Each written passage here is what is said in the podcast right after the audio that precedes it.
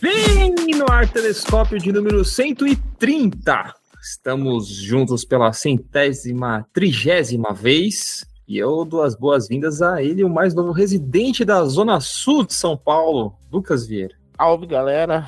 Salve, Nani, Rodrigão. É nóis. Como é que... Então só sobrou eu na Zona Leste agora, né? Todo mundo. Só você. Só eu tô nas raízes aí.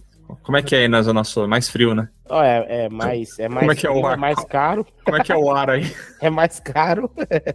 o bom é que eu tô muito pertinho, a Rafa também, do trabalho. Então a gente, a gente ganhou duas horas cada um no dia.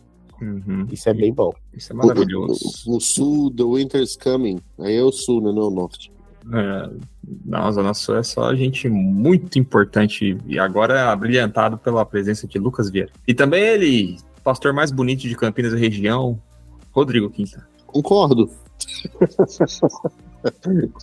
Concordo. Eu consigo A falar Pri com. também. A Vou dar Pri um- também, pô. Não para de fazer filho. Vou mandar um beijo pro Cacau e pro Jean... Vou mandar um beijo pro Cacau e Giancarlo que foram a- a- a- atingidos por essa fala mas do, do, não, do- sai, não, sai, não sai nem na foto. né?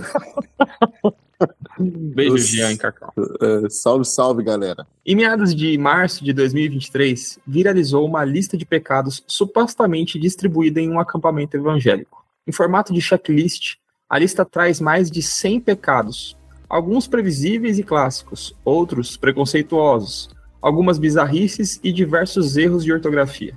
A lista, que acabou ganhando ares de piada, expõe a face legalista, cruel e religiosa, mesmo que religiosidade integre a tal lista de pecados, do evangelicalismo brasileiro contemporâneo. Será que a gente tem real compreensão do que é pecado? Será que o enfoque em vigiar e punir, que algumas comunidades adoram, é o espírito do evangelho? Ou então uma teologia que relativize o pecado, um barateamento da graça, não leva a gente para um oposto igualmente distante do que Deus espera de nós? Hoje a gente vai fazer a nossa coleção Primeiros Passos, o que é pecado. Vamos conversar aqui e trouxe dois especialistas em pecado. Pecam bastante, Dois, do- É, dois rama- ramatólogos. né? E eu vou ser o, o jovem pecador aqui que senta no gabinete pastoral e fala: Pastor, isso que eu faço aqui é pecado. Sabe, É. sabe qual é a doideira? A ironia é que eu não tenho dúvida nenhuma que o Hernani pecou muito menos do que nós dois.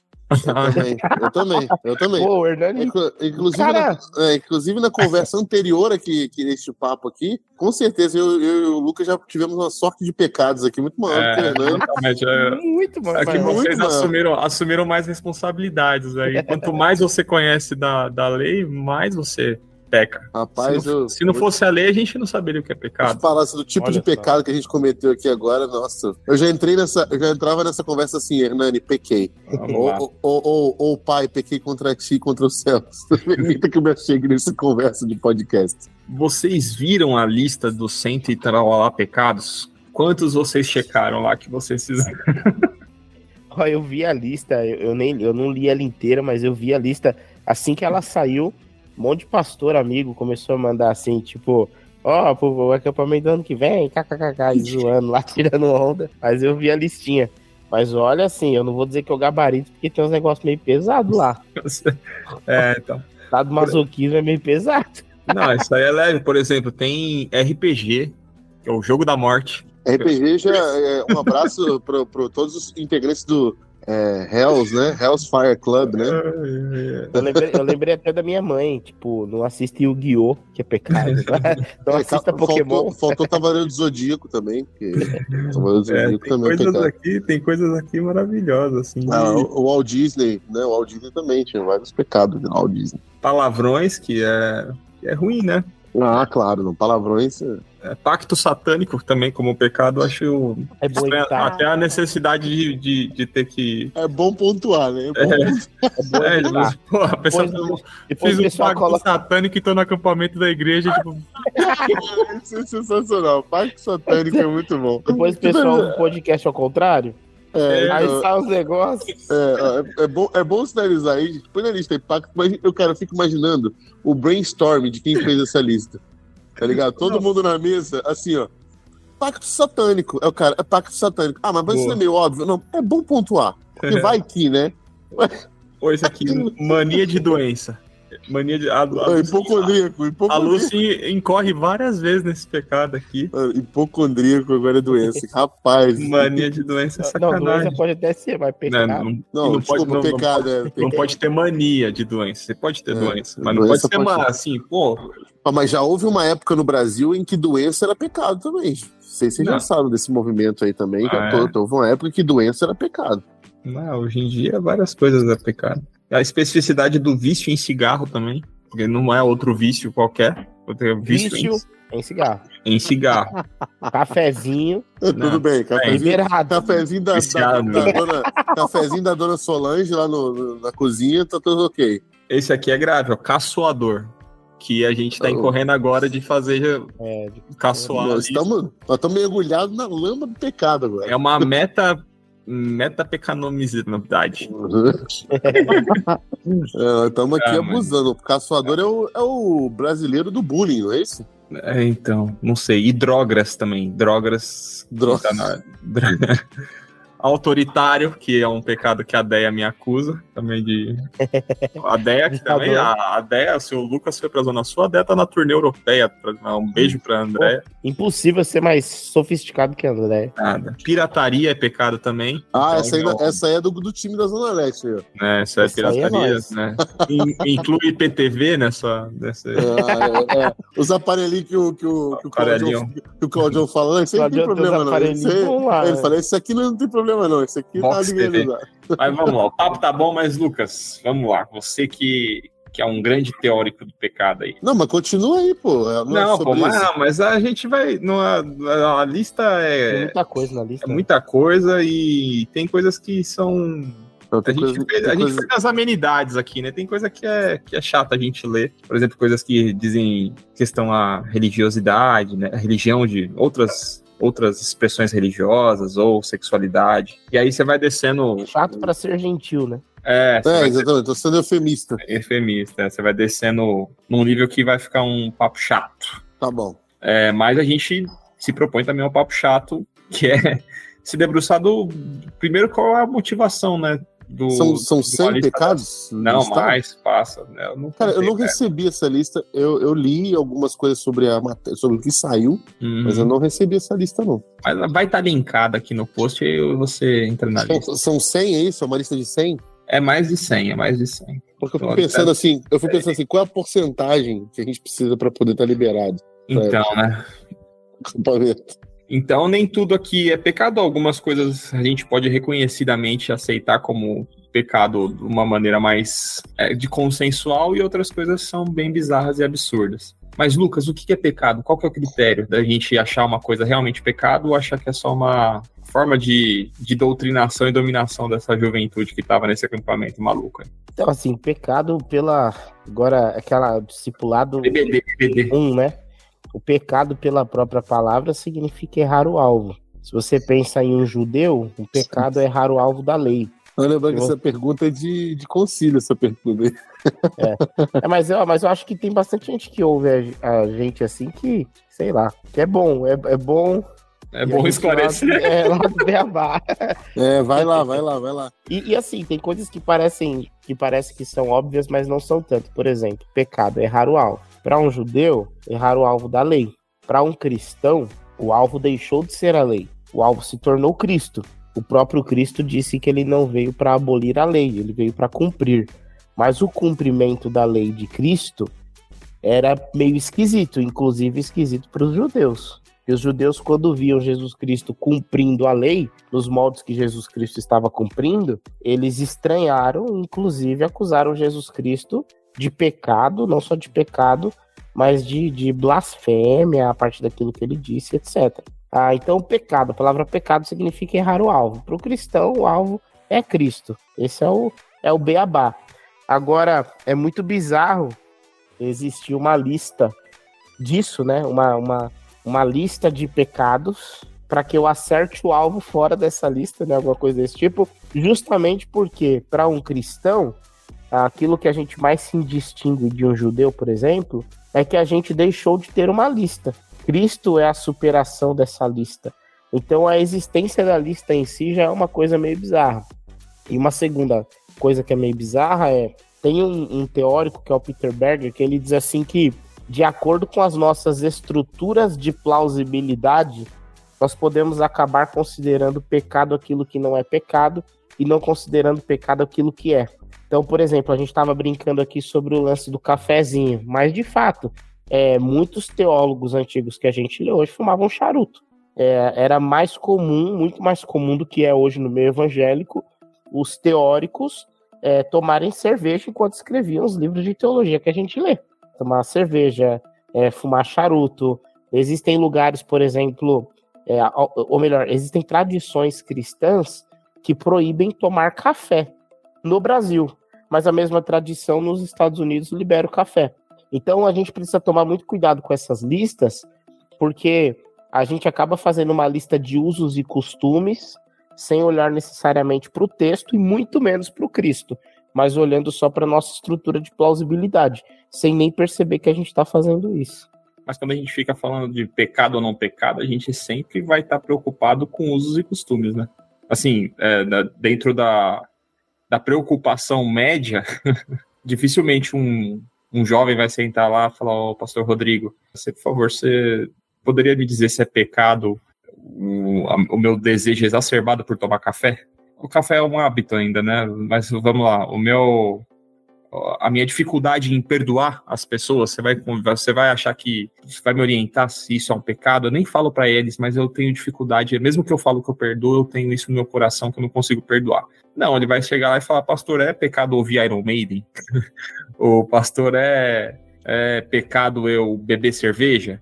Né? Vai estar sempre ligado a um uso e costume e uma preocupação até de aparência, porque se é pecado eu ouvir Iron Maiden, mas eu ouvir sozinho, ninguém vai ficar sabendo, então beleza, eu posso fazer. São exemplos, né? A, a nossa pedagogia do pecado, não sei se existe, da, da, da pedagogia do, do, ensinamento, ela não está muito enviesada, focada em usos e costumes e pouco focada no que seria essencial da, do ensinamento de Jesus? Então, eu, eu, eu penso que uma, o, nossa, a nossa lógica é regida pela lógica do mundo que a gente vive. Né? Mais uma vez, a gente, quando a gente se rende à estética, a gente se rende à performance, ou à falha da performance, a gente está novamente dizendo assim, não, é a lógica desse mundo venceu. Né? Então, por exemplo, o, o, todos os usos e costumes e, e, tudo que a gente chama de pecado baseado nos usos e costumes é a falha da performance, é a falha da estética, é a mancha na aparência,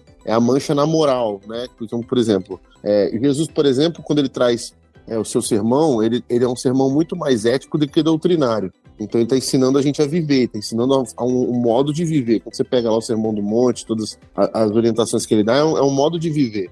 E a gente está preocupado com questões morais, questões estéticas, questões de aparência.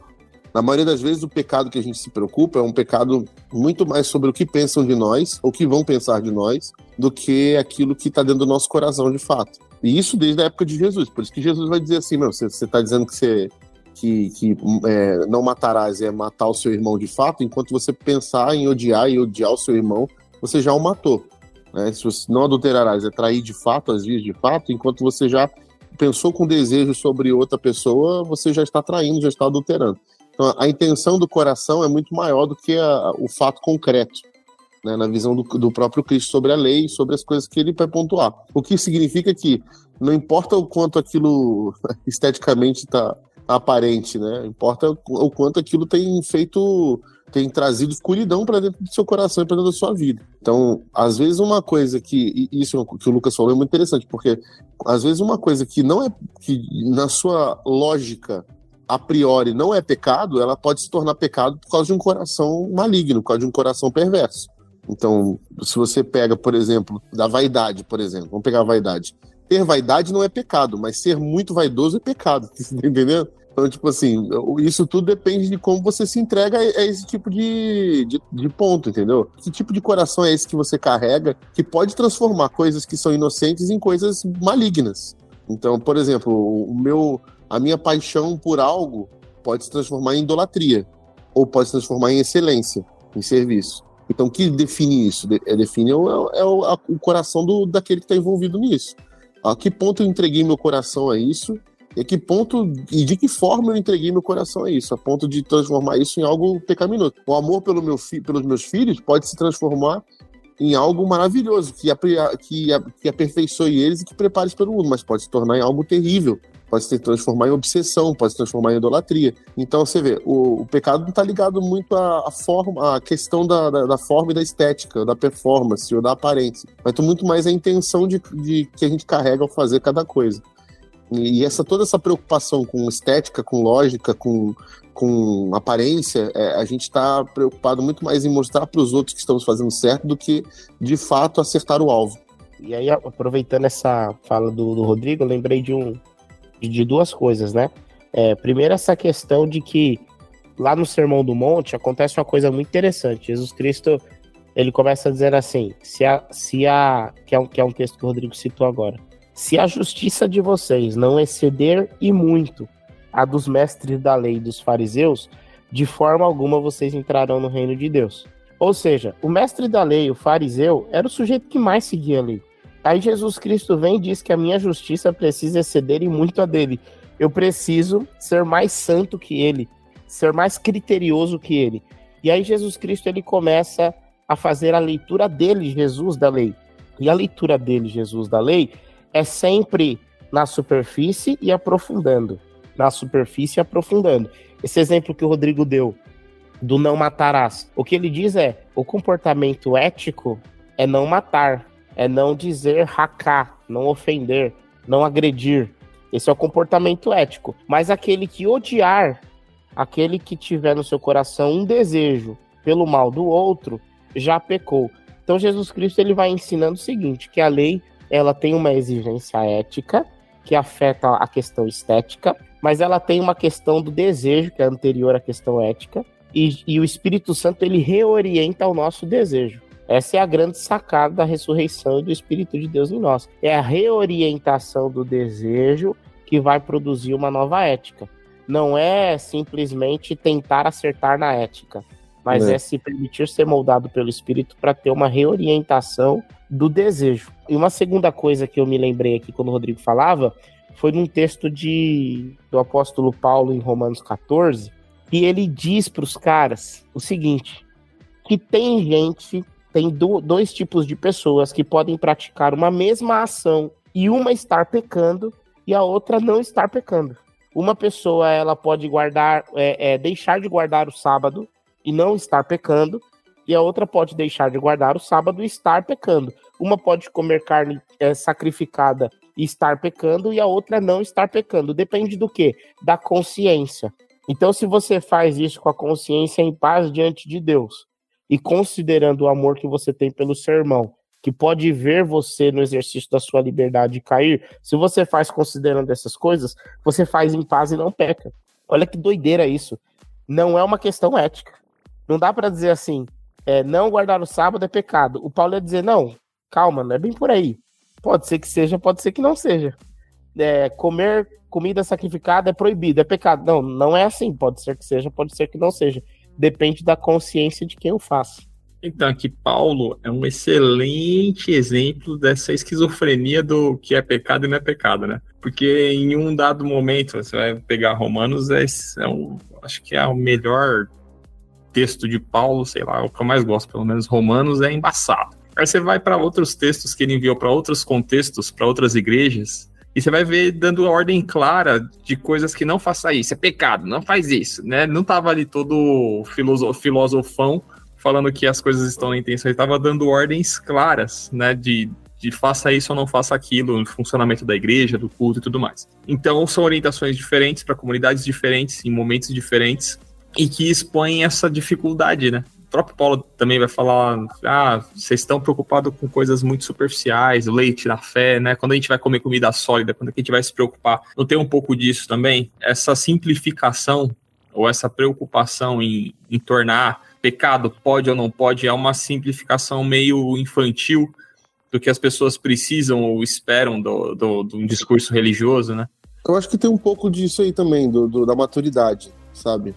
Porque se você vê, por exemplo, Deus no início da relação com a humanidade, é, na narrativa bíblica, né? Você vai ver Deus falando pode, não pode também. Ó, isso que não pode, não pode. Não dando muita explicação, ó.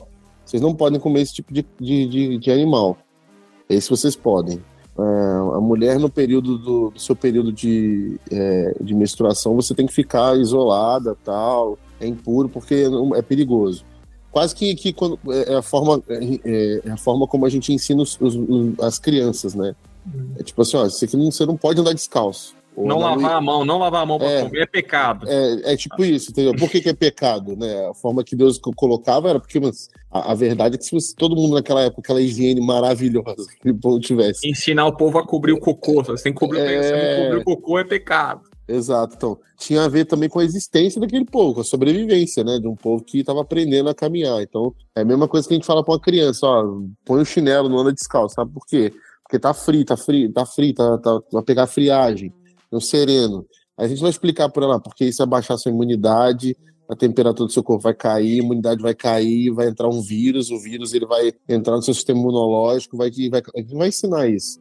Assim também, eu entendo que é a maturidade cristã, a maturidade espiritual. Só vai ter uns estágios, né? E eu acho que Paulo ele escreve para várias pessoas de maturidade diferente, né? Você vê o mais clássico é você ver Paulo mandando Timóteo se circuncidar no, né, para poder para a comunidade, comunidade judaica lá que ele vai, vai cuidar.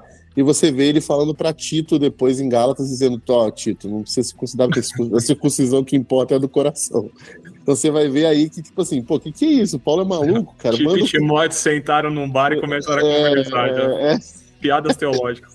É, tipo assim. eu tive que me circuncidar aquele Paulo, aquele velho maluco, mandou circuncidar. O Tito, ele mandou se circuncidar? Pô, rapaz, ele falou pra mim que o que importava é do coração.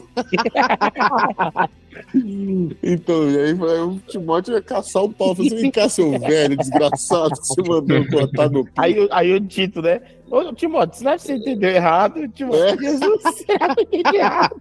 Jesus, com a bolsa de gelo, com a bolsa de gelo. É, com a bolsa de gelo. e, e, a real é que ele tinha falado, ele tava falando sobre a comunidade local, né? Sobre a maturidade da comunidade local, como cada um entender e tudo mais. É, então, assim, você pode passar pano pra Paulo, igual eu tô fazendo, você pode falar assim, esse Paulo era maluco. Mas a real é que, assim, isso tem muito a ver com a maturidade das pessoas. Para uns ele vai dizer isso, ó, tem uma parte também que Paulo vai dizer assim, ó, tem alguns que vão se, é, é, se aquele povo se escandaliza com isso, toma cuidado com isso. Se não, tudo bem, tá tudo bem, tá tudo liberado, entendeu? Então ele vai, ele vai ponderando. Que novamente é aquilo que ele fala em Romanos também. Ele vai dizer assim, cara, ó, a, a, não, você não vai se conformar com a lógica desse planeta. Esse mundo ele tem, uma, tem lógicas muito claras. Você vai mudar a sua mente, que é o que Jesus propõe, né? Mudança de mente, mudança de consciência. Então a sua consciência ela tem que ser um filtro. É, é, agora, assim, isso é muito filosófico também para ser discorrido também claramente em cartas pastorais para uma igreja local. Pensa, se você vai a, a, a, tentar ensinar uma igreja, tem que ser o mais simples possível. Ainda mais naquela época que você não tinha como corrigir alguma coisa que foi dita de maneira muito complexa e não entendia aquela parte. Então libera, tá liberado. Então aí tinha que ter uma coisa bem mais, bem mais simplificada para poder entender. Mas, por exemplo, lá para Colossos, ele vai escrever que então para as pessoas os, os colossenses tomarem cuidado com, com essas coisas que têm aparência de lei, aparência de, de piedade, mas que só servem para refrear os impulsos da carne e não servem de nada, não tem serventia alguma. Ele vai dizer que ah, não manuseie isso, não coma isso, não faça isso, que isso tudo, isso tudo tem, tem, tem a, a tendência a perecer porque não serve para nada. E que realmente o que importa era você entender que nós nascemos de novo para Cristo e que os princípios elementares desse mundo já não são mais os nossos princípios. Novamente, ele ensinando sobre uma consciência transformada, uma mente transformada. Uhum. Para a gente poder olhar para o mundo de uma forma diferente, entendeu? Agora, isso para mim, é, concluindo, né, tem muito a ver com, com o que Jesus ensinava, né, óbvio, né? Mas assim, que era que a, que a maior lei é o amor. A maior lei é o amor. Então, tipo assim, se você amar, cara, não, você, vai, você vai obedecer, você vai seguir, você vai estar tá sob a égide de algo que não tem exceção. Agora, se você for querer obedecer à lei, você está sobre um, um patamar que tem exceções. A lei tem exceções. A lei tem exceções, a lei tem brechas, a lei tem possibilidades de você fazer o que você quiser, inclusive. Era isso que os fariseus faziam. O amor não tem, cara. E as pessoas acham, por exemplo, eu gosto do seu texto que você termina falando sobre isso, né? Ah, mas aí tudo pode, né? Se a gente for. Mas, cara, se você está sobre a lei do amor, não tudo pode, pelo contrário, o amor ele é super exigente, não tem exceção no amor. Ou você ama ou você ama, não existe exceção. E isso é um peso muito maior do que a lei, entendeu? A lei, por exemplo, ela vai per permitir que os fariseus consigam manipular as pessoas com hipocrisia, com, entendeu? com o jeito deles olharem para as interpretações. Você vê, cada, cada rabino possuía milhões de interpretações sobre o mesmo texto sentavam e discutiam aquilo, ficavam discutindo, gastando horas sobre aquilo. Ah, como é que é o sábado? Ah, se o seu guardar o sábado, o que, que é trabalhar no sábado? Ficavam filosofando sobre isso. Já no amor, meu irmão, não tem, não tem, cara, não tem exceção. Ama a Deus de todo o seu coração, de todo o seu entendimento, de toda a sua alma e ama teu próximo como a ti mesmo. Ama como eu amei vocês, entendeu? Dê a sua vida, ama teu inimigo. Então, isso aí não tem exceção. Você entende? Então, assim, isso é uma mudança de consciência para mim muito mais violenta e muito mais é, rígida, inclusive, do que você pensar no, numa lista de regras pra, de prática. Porque uma hora isso aí vai, vai, vai te pegar de algum jeito. Aí a prova que fa, falta aqui no meio de nós uma advogada para dizer que na lei há brechas. em defesa de Paulo também, né? Não, é, pô, gostamos de Paulo. Coisa... Gostamos não, de Paulo. Abraço, é, Paulo. Não, não. Mas não é de você, não é de você que eu, de, não é de você que eu defenderei, não. É que assim, tem muita gente que vai dizer que o Paulo era um legalista. Ah, Paulo era isso, era aquilo, não gosto de Paulo. Cansei de ouvir essa frase. Dos meus amigos pastores, inclusive. Eu acho é, que tem uma. Nunca uma falei isso, nunca falei isso. Você não. Não foi, mas convidados no telescópio já perguntaram se eu gostava mais de Jesus ou mais de Paulo. É. Já foi, verdade, verdade, verdade. E o Lucas ficou do lado do cara, só pra dizer. É, mas obviamente, né? Eu gosto mais de Jesus, obviamente. Não, você ficou do lado, você ficou do, lado do maluco me, me achincalhando no meu, no, no meu podcast. Veio aqui pra me ofender. Não, tô brincando. No, no meu podcast, acho que até eu ficaria do lado do outro cara agora. Autoritarismo é pecado.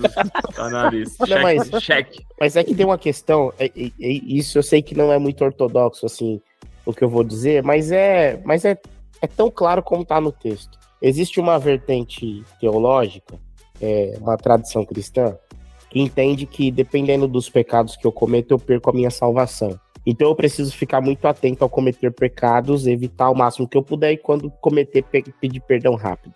Existe uma outra outra vertente que vai dizer o seguinte: não, eu sou um eleito de Deus, eu sou justificado por Jesus, é, a lei não tem poder sobre mim, eu tô salvo. Eu olhar para a lei tem simplesmente a, a, simplesmente assim, isso é uma grande coisa, claro, mas é simplesmente para eu entrar no processo da santificação. Mas isso não tem a ver com a minha salvação. Aí você fala assim, ah, então eles são mais brandos em relação a essas questões de pecados? Não, não são. Por quê? Porque você ser ou não ser santo, no sentido de seguir a lei, vai definir o tipo de crente que você é, o quão você é maduro ou é imaturo, se você vai ser um líder, se você não vai ser, se você vai poder pregar, se você não vai poder pregar. Então a questão dos pecados não, vai definir, não vão definir sua salvação, mas vão definir que tipo de cristão você é. E essa vertente vai dizer o seguinte: que você não segue a lei para ser salvo, mas você segue a lei em gratidão àquilo que Deus fez por você, em busca da santificação. Mas eu acho que os textos de Paulo, na minha, na minha interpretação, não estão dizendo nenhuma dessas duas coisas. E acredito também que Jesus não disse nenhuma dessas duas coisas. Nem que a gente precisa seguir a lei porque senão a gente perde salvação, nem que a gente só precisa seguir a lei por ingratidão a Deus pela sua justificação. Eu acredito que tem uma terceira leitura, que é o apóstolo Paulo, ele diz o seguinte: é em Romanos, não vou lembrar o texto, acho que é no capítulo 10. Capítulo 10, verso 4. Ele vai dizer o seguinte, eu lembrei. Foi específica. É. Não tô lembrando. Tá na minha Bíblia, a página 729 aqui. É. Não tô lembrando, aí de repente a Rafaela de cartaz O Liminha. Não fala é. dela que ela tá viajando, que saudade. Ela tá na festa profana, inclusive tá deu, festa, deu a lista pra ela. Deu a lista pra ela, tem que levar a lista, leva a lista. Porra.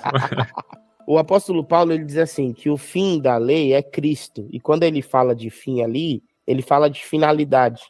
A finalidade da lei é conduzir até o Cristo. Um pouco mais para frente, ainda em Romanos, ele vai dizer que o amor é o cumprimento da lei. A partir de Cristo não é mais necessário você observar a lei, mas observar Cristo para que você viva a partir do cumprimento do amor. Romanos 14, vem esse texto que eu acabei de falar, que, que o apóstolo Paulo ele diz literalmente, com todas as letras, que algumas pessoas consideram um dia sagrado, o sábado, outras não consideram. que cada um faça para Deus de acordo com aquilo que a sua consciência determina, estipulando também, claro, sempre o cuidado e o amor pelo outro. E o sábado, guardar o sábado, não é que ele tá nas 603 leis lá do povo judeu, não. Tá entre os 10 mandamentos. O apóstolo Paulo está dizendo diretamente em Romanos 14 que não existe problema, de acordo com a sua consciência, de descumprir um dos 10 mandamentos. Isso é extremamente radical. Não dá para você dizer que o apóstolo Paulo manda cumprir a lei em gratidão àquilo que Deus fez. E aí vem o, o texto, aí eu vou sair de Romanos, que é aquilo que o Orlando falou. Romanos é uma carta filosófica e tal. Mas a gente vai para a carta de Gálatas. A carta aos Gálatas, no capítulo 5, o apóstolo Paulo ele vai fazendo uma construção sobre a liberdade cristã, a liberdade em Cristo. E aí chega um determinado momento que ele diz assim que o amor, mais uma vez ele diz isso, o amor, ele é o cumprimento da lei. E ele diz: as obras da carne são tal, tal, tal, tal, tal, tal, tal, tal, tal são o que ele, é o que ele chama de pecado lá. As obras da carne são essas aqui que são manifestas e tal. Mas o fruto no singular do espírito é amor, paz e etc. Quando ele diz ali o fruto, na minha interpretação, ele não está falando que o fruto é aquele conjunto de coisas ali. É paz, alegria, longanimidade, benignidade, bondade, fidelidade, mansidão na minha interpretação, que ele está dizendo que o fruto é o amor. E o amor conduz à paz, longanimidade, bondade, fidelidade, mansidão, domínio próprio, etc. Até porque ele usa o singular para falar do fruto. Por que, que eu estou dizendo tudo isso? Porque nas cartas que o apóstolo Paulo ele aplica dizendo o que é pecado, ó, não faça isso, não faça isso, não faça isso, tudo aquilo que ele define como errado sempre tem a ver com a prática de algo que fere o amor nunca tem a ver simplesmente que é pecado porque é. Sempre está relacionado com a prática de algo que fere o amor. Quando isso não acontece, quando ele está falando de culto, que ele está falando de uma questão é, é, de liturgia, mas aí não é sobre pecado ou não pecado, é sobre como cultuar corretamente, muda um pouco de figura. Mas quando ele trabalha pecado, ele sempre tem em mente essa questão. Por que, que eu digo que essa visão é um pouco menos ortodoxa? Porque quando você coloca isso, é aquilo que o Rodrigo acabou de falar, parece que você liberou para geral, né? Ah, então a lei de Deus é o amor, é minha consciência, é o Espírito Santo em mim. E aí agora eu tô completamente livre para viver o que eu bem entender, é isso mesmo? Então, eu creio que não, que existe uma tensão entre aquilo que já foi produzido de mandamento ético, por exemplo, quando Jesus Cristo vai citando lá o Sermão do Monte, com aquilo que o Espírito de Deus diz em mim. O Espírito de Deus não vai dizer em mim, a mim, aquilo que contraria ah, os princípios éticos que ele estabeleceu por meio do amor, o espiritual mesmo. Eu acho que isso que, é que, que tá talvez um caminho maneiro de pensar, pelo menos assim, às vezes eu penso nisso, né? A gente tem essa questão do pecado, não pecar e tal. A gente pode dar uma, inter uma interpretação como não pecar um sacrifício que eu faço em favor de Deus, assim. Então, eu tenho muita vontade de fazer aquele pecado, eu só penso naquele pecado, eu quero cometer aquele pecado, mas eu não vou cometer em sacrifício vivo, porque eu sirvo a Deus, eu não vou fazer aquilo, porque aquilo é pecado, mas em mim tem uma, um desejo latente de cometer aquele comer aquele brigadeiro que eu não posso, mas eu não vou comer porque eu respeito a, a dieta, sabe? Tipo essa um aspecto sacrificial da obediência a, a uma lei. E você pensar na questão do fruto do espírito do espírito também, o fruto é o resultado. Se você pensar também numa árvore, né, o fruto do seu trabalho é o resultado do seu trabalho. O fruto da árvore é aquilo que dá quando a árvore está sadia. E o fruto do espírito é aquilo que germina quando você tem o espírito vivendo em, em, em si de maneira saudável a santidade não é um sacrifício, mas é uma consequência da, da nova criatura que eu sou, né? Do novo nascimento. Então, o, o evitar o pecado, ele não parte do, da obediência a uma regra, mas a uma manifestação da minha nova natureza, de uma nova identidade que eu possuo. Então a nossa preocupação às vezes quando vai faz uma lista de pecados, não é com a nova natureza que está se manifestando naquela pessoa, mas é falar para ela não faz isso, não faz aquilo, às vezes de acordo com a minha própria consciência porque o cara tem muita vontade de jogar RPG, mas ele não pode, aí ele vai colocando uma lista lá de adolescente e fala, vocês não podem jogar RPG, que esse jogo é de satanás. Entendeu? E fala que é pecado, uma coisa que não é pecado, que é ridículo você falar que é pecado. Mas é simplesmente porque ele quer projetar nas outras pessoas uma frustração que é dele próprio.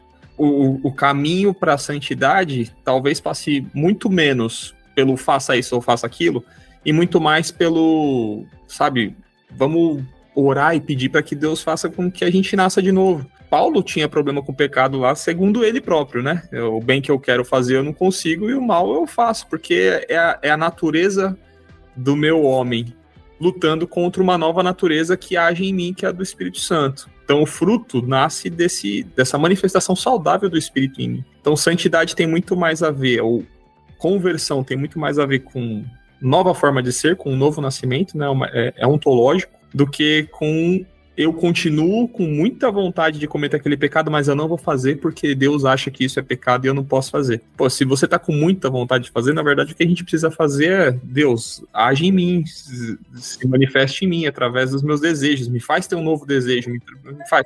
E às vezes você fala, não, de boa, esse desejo aí, você tá tranquilo, cara. Sua consciência tá de boa e isso aí é manifestação do meu amor também. Não de acordo com uma regra religiosa, mas de acordo com uma nova forma de ser. Né? Talvez seja um, um caminho da gente pensar.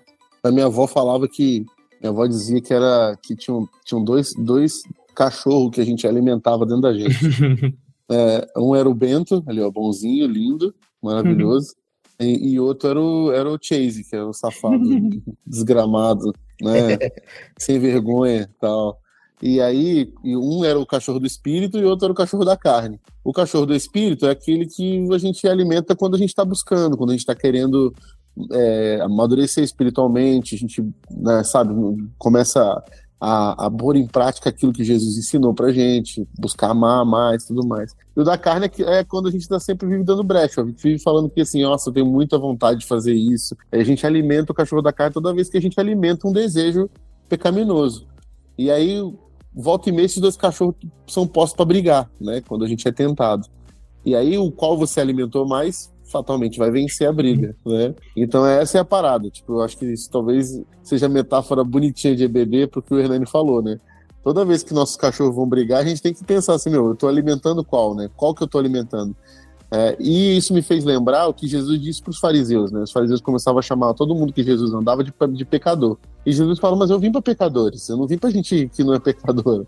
E ele fala para aquela mulher que entra lá, né, quebra o perfume no pé, quebra o perfume nele, é, chora nos seus pés, né? Enxuga com os cabelos, né? E aí o pessoal fala assim: ah, essa mulher é pecadora, que esse cara não sabe que essa mulher é pecadora e tal. E ele fala: vocês estão chamando de pecadora, mas essa mulher tá me honrando muito mais que vocês. E aí ele conta aquela parábola do, ó, do cara que foi perdoado porque é, tinha mais dívida e outro que foi perdoado também tinha pouca dívida. E qual que amou mais? Ah, que amou mais que foi perdoado que tinha mais dívida. Jesus está dizendo não assim, ah, tipo, tenham muitos pecados para vocês me amarem mais. É, não, então, mas... é tipo, é, é, é isso que é, a é, questão. Não é isso, é. O argumento de que, ah, então é tudo graça, então nada é pecado, eu vou fazer tudo, é estúpido. Porque é se estúpido. a pessoa acha isso, ela, ela precisa, na verdade, ela precisa se converter. Então, tipo, dane-se o que você faz ou não faz. O seu problema não é esse. É, sabe? É, exato, exato. Ela não amou, entendeu? Ela não ama. Então, a gente, quando a gente. Porque o fato é que Jesus não está dizendo para eles que eles pecaram pouco ou que eles não foram perdoados de muitos pecados. Ele está dizendo que a quantidade de pecados deles era pouco, por isso eles amam um pouco. Ele está dizendo, vocês ainda não perceberam, não reconheceram o tanto de pecado que eu já perdoei de vocês. Então, por vocês estarem cegos para os seus próprios, os seus próprios erros, estarem é, é, sem enxergar a própria natureza de vocês, ou o que vocês têm, ou o perdão que eu dou para vocês, vocês não conseguem amar. Essa é a parada. Então, e, e, essa mulher, ela percebeu, no caso Jesus está dizendo que a mulher que entrou ali, ela percebeu o quanto ela foi perdoada e o quanto ela é perdoada e por isso ela ama muito. E se todos nós tivéssemos essa consciência de que, cara, olha o quanto a consciência de, de nós mesmos, né, de tanto quanto a gente é perdoado todo dia, a gente ia amar demais. E por amar demais, a gente ia rejeitar o pecado. Agora, quem não assume uma postura assim, não, não vai sempre estar atrelado ao muito mais a, a, ao pecado, né? Vai estar sempre mais em acordo com o pecado do que em acordo com o amor. Então, é, Jesus está colocando uma balança aqui, uma balança importante aqui. É, vocês estão mais atrelados ao pecado que atrelados ao amor. Então, assim, quando vocês entenderem que o pecado de vocês impede vocês de amar, impede vocês de perceber o quanto vocês foram amados, vocês não vão amar, vocês não vão entender, vocês não vão saber o que essa mulher está fazendo aqui que ela fez comigo. Então, para mim, a, a, o que é, é, muito, é o que eu falo, é, para mim é muito mais é, difícil e muito mais rígido a questão do amor do que a questão da lei. Porque, na verdade, não é que ela é rígida igual a, a lei como é colocada, né, como um xerife. Mas ele é rígido no, no conceito de que é muito mais precioso, muito mais difícil, um caminho muito mais é, de entrega. Quem ama, quem, quem luta contra o pecado, se entrega. E, e faz com que você olhe com misericórdia para o outro, né? É, isso é uma palavra do profeta Oséias que Jesus vai repetir também no seu ministério, né? Deus não busca sacrifícios, mas busca misericórdia. Ele vai dizer isso para os fariseus quando os fariseus começam a questioná-lo também sobre o pecado. Então ele quer misericórdia. Quem quer misericórdia, cara, que está falando sobre o quê? Sobre amor. Então, assim, não é sobre o quanto, o quanto você pecou e o quanto você está em disputa com o outro sobre a quantidade de pecados ou a lista de pecados que você carrega.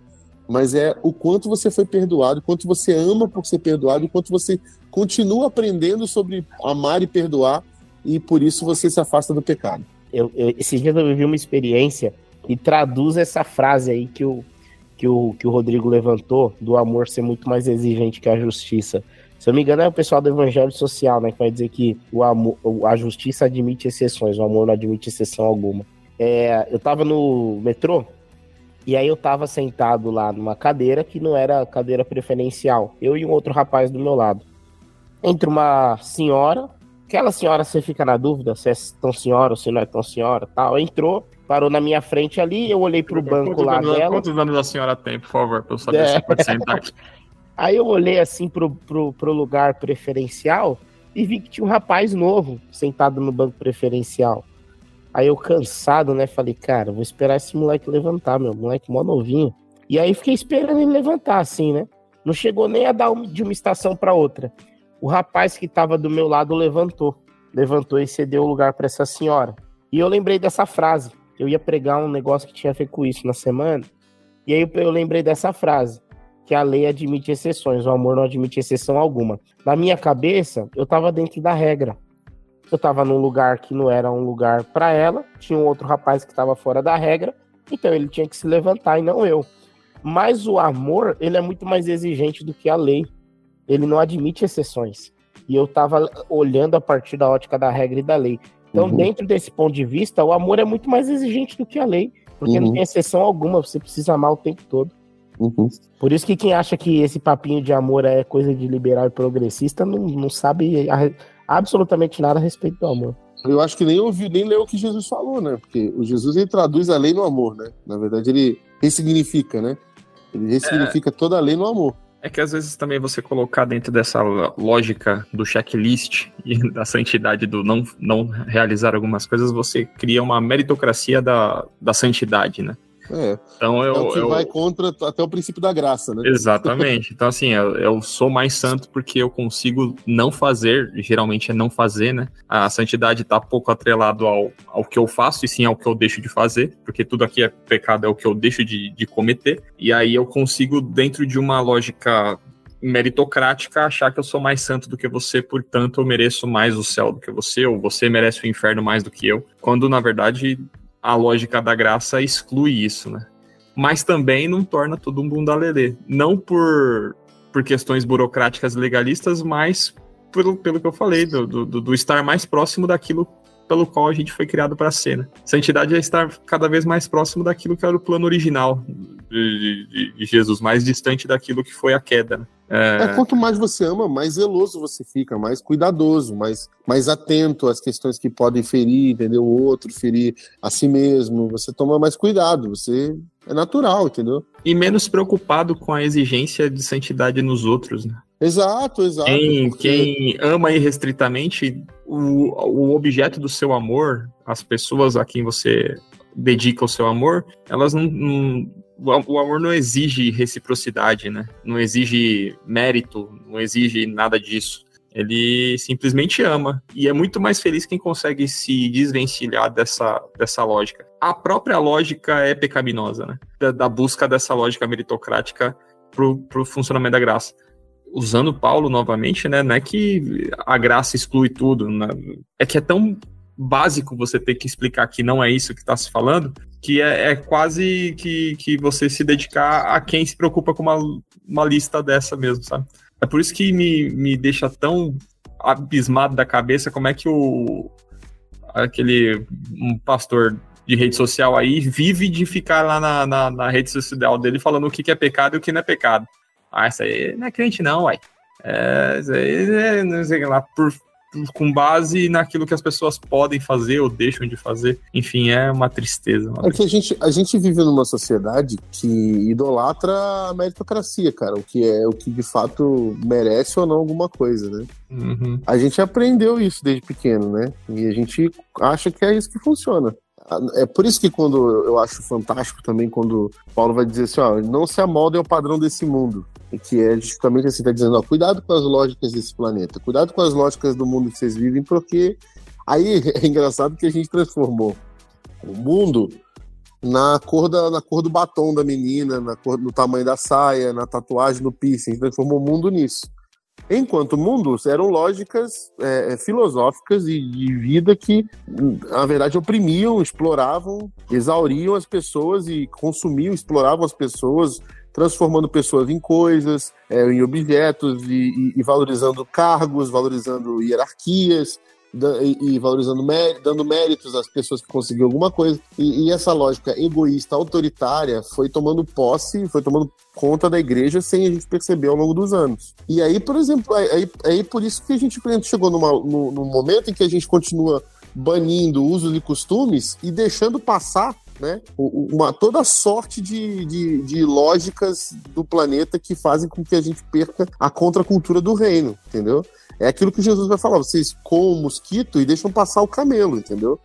E vocês acham que vocês estão fazendo, estão tirando o cisco do olho do outro e a trave no olho de vocês é gigantesca, entendeu? Então, o problema maior é esse. A gente deu preço à, à graça de Jesus, botou preço nela. A gente arranjou um jeito de, de ter alguma coisa que fosse mérito por mais que a gente acabou com essa coisa da indulgência, a gente trouxe o galardão e transformou o galardão também num objeto de alcance, como se a gente fosse fazer ganhar alguma coisa a partir daquilo sem a gente nem saber o que, que é o tal do galardão. Se a gente, na, na teologia, tentar descobrir o que, que é galardão, ninguém sabe explicar o que, que é, mas a gente colocou isso como um mérito também. Mas eu quero o meu, tá? Não sei é. o que é, mas eu quero o meu. Eu lembro numa aula de EBD, mas eu era muito adolescente, antes de adolescente, até adolescente, sei lá, juniores, e aí o professor querendo me convencer de que eu queria, tinha que me esforçar para ter muito galardão no céu. Aí eu, eu tô... mas eu entrar no céu. Já era. Não, é, não, eu lembro. Mas se eu entrar no céu, eu vou estar no mesmo céu que um cara cheio de galardão, cheio de, de tesouro? Vai. Eu falei, se eu entrar assim, tipo, de boa, só com a roupinha do corpo, assim, eu vou estar no mesmo céu? Vai. Ah, então tô de boa. Tô dando não tá me matando, não. Por que eu vou ficar me matando, pô? Me matando, Como é que eu vou carregar essa merda? Melhor às vezes tá leve, né, velho? Eu nem, eu, eu, nem sei que merda é essa de galador que você tá falando, eu vou ter que me matar por causa disso. Mas é, tipo isso, a gente. Não, a gente... mas vai ter mansão no céu. Fala, mas se eu tiver, tipo, um apartamentozinho assim, eu vou estar no mesmo céu, vai. Ah. A gente vai conviver com o mesmo Jesus? Jesus vai estar é? lá junto? Vai. Ah, então tá de boa, mano. Me põe no kitnet. É. Puta esforço pra. pra... Não, mas você vai ter que limpar sua casa todo dia. Eu vou. tá aqui no, no kitnetzinho. é, então é isso. Eu acho que a gente, a gente barateou muita coisa mas, quando ó... a gente coloca preço. Quando a gente coloca preço e mérito nas coisas, a gente barateia. Então o pessoal falando de graça barata, né? É isso pra mim.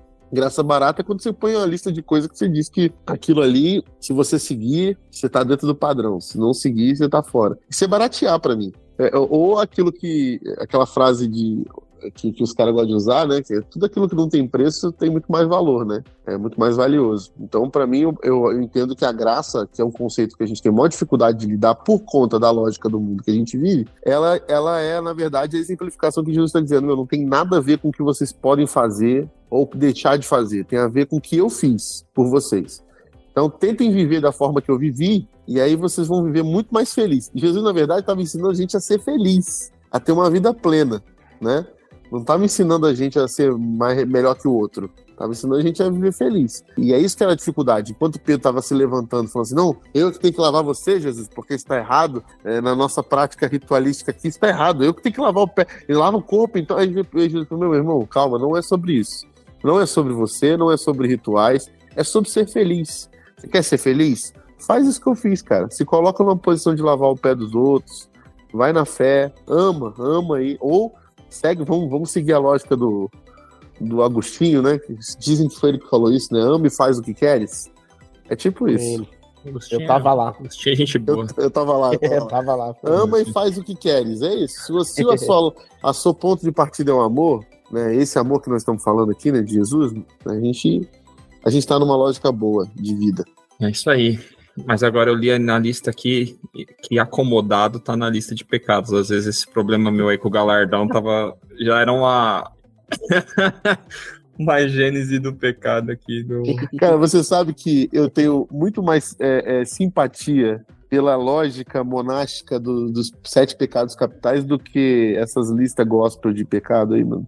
Enfim. Até porque são só sete, né? Essa São só sete, é mais e- simples, é mais fácil. E tem filme, né? Tem filme pra gente decorar. Que Tem é muito- filme, é tem ator bom. no filme, tem ator bom no filme. Não, mas se bem que Dez Mandamentos também tem filme, então dá pra. Não, se for da Record, não dá. Eu não sei o que, que é iracundo. O que, que é iracundo? Alguém Pessoa se- irada, pô. Pessoa Ah, é? irada. Pô, um adolescente não vai conseguir se, se localizar aqui no, no iracundo. É, como que você pega um. Vai vai numa- essa pessoa nunca foi no acampamento de adolescente, nunca viu, É, nunca entrou num quarto de meninos do- de adolescente. de nunca acampamento nunca de adolescente. participou de um futebol do crente. É, nunca. Nunca entrou. Um futebol de sabão, de. de- que as pessoas viram a perna. Ó. Retenção de primícias. Isso aqui só crente vai saber o que, que é. Retenção de primícias é pesadíssimo. É, pô. Cartomância. Cartomância. Carta É truco, Pokémon. não pode Carta truco. Pokémon entra nessa, É, senão eu o não- Max não- tá pecando pra caramba. Não pode jogar truco.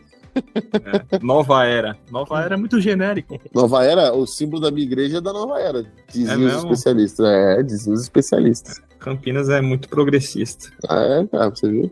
É que nós somos a igreja pra Nova Era, por isso. É. Horóscopo é pecado, ô galera. Olha aí, tá vendo? Eita, eu sou de peixe, se ferrou. Nossa, é. Tudo, mas, pô, pra quem é, de, quem é de escorpião, isso aí nem funciona. Não. Eu posso dizer que eu ligo, mas eu sou de gêmeos, então não vai ser importante. Não, mas depende de onde está a sua lua. Sua lua tá em quê? Tá em Capricórnio? Se a lua tiver em Ah. Capricórnio, eu acho que aí funciona. Entendi. Isso. É, muito bem, muito bem, muito bem, meus amigos. Chegamos aqui a conclusão nenhuma, então vocês fiquem aí com a lista de pecados. Não, brincadeira. Obrigado aí, já, galera, pelo, por compartilhar conosco toda a graça e sabedoria de vocês aí, de grátis, de grátis. Receberam de graça, então distribui de graça, meu filho. Beijo, Rodrigo. Boa noite. Beijo, meus amigos. Uma boa noite pra vocês. E Lucas, dormiu sentado ali. Ou tá refletindo nos pecados aí? Tô refletindo no, no iracundo. Retenção das premissas. Eu tô, eu tô Primeira comunhão é pecado, ó. Eu li aqui. Pô, Primeira primeira- comunhão? Então, ser, Você é ba- louco, ser batizado na igreja católica é pecado, que eu fui Que batizado. pesado, mano. Não, mas é, que na, primeira na comunhão. sequência, primeira comunhão, depois crisma. Você peca É duas sério, vezes. mano? Tá aqui, Meu Deus, porra. que pesado isso. Nossa, Depois vem meu. sexo com animais. Ô, louco. Da onde vem essa sequência Primeira lógica? comunhão, Cristo, É, sexo com animais. a sequência lógica é maravilhosa. Que que é isso, cara? É, Nossa, eu vou ter que me despedir de novo, pessoal. Tem misericórdia. Caramba. Gente, valeu. Muito bom estar com vocês mais um dia. Depois de ouvir sexo. Eu tô até mais tranquilo, que eu achei que eu tinha cometido quase todos os pecados possíveis, mas eu vi que tem bastante aí que eu nem conhecia. Música satânica, você ouve? Tem isso aí também? Tem, Não. é, é sertanejo. O que que classifica Ixi, eu música satânica? samba. Eu queria saber o que que classifica música satânica. Se, Ah, for é. música que tem tambor, eu vou pro samba de vez em quando. Só é no serta- pagode. sertanejo universitário. Caramba, isso é é uma igreja gringa que fez ou brasileira? Não, pô, ah, não. Às vezes traduziram de alguma gringa, mas essa aqui foi distribuída no Brasil. Não, iracundo não dá pra traduzir. Não existe Não, essa palavra fora. é, é iracundo, rapaz. O cara ra- raivoso. Mas é isso. É isso, Lucas? É Eu isso, vou- gente. Valeu. É isso, pessoal. Valeu aquele Preguiça é, preguiça é pecado, tá nos sete pecados amor. e tá aqui também. É, preguiça, Pelo preguiça amor. é pecadão, preguiça, hein? Preguiça tá em várias listas. Várias listas.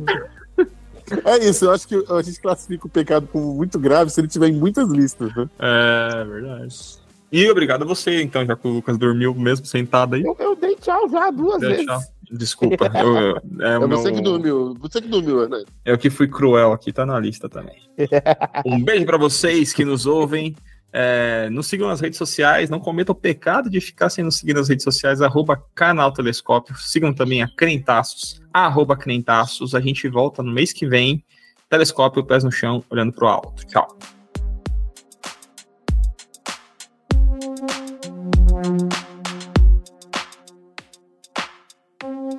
Mamãe! É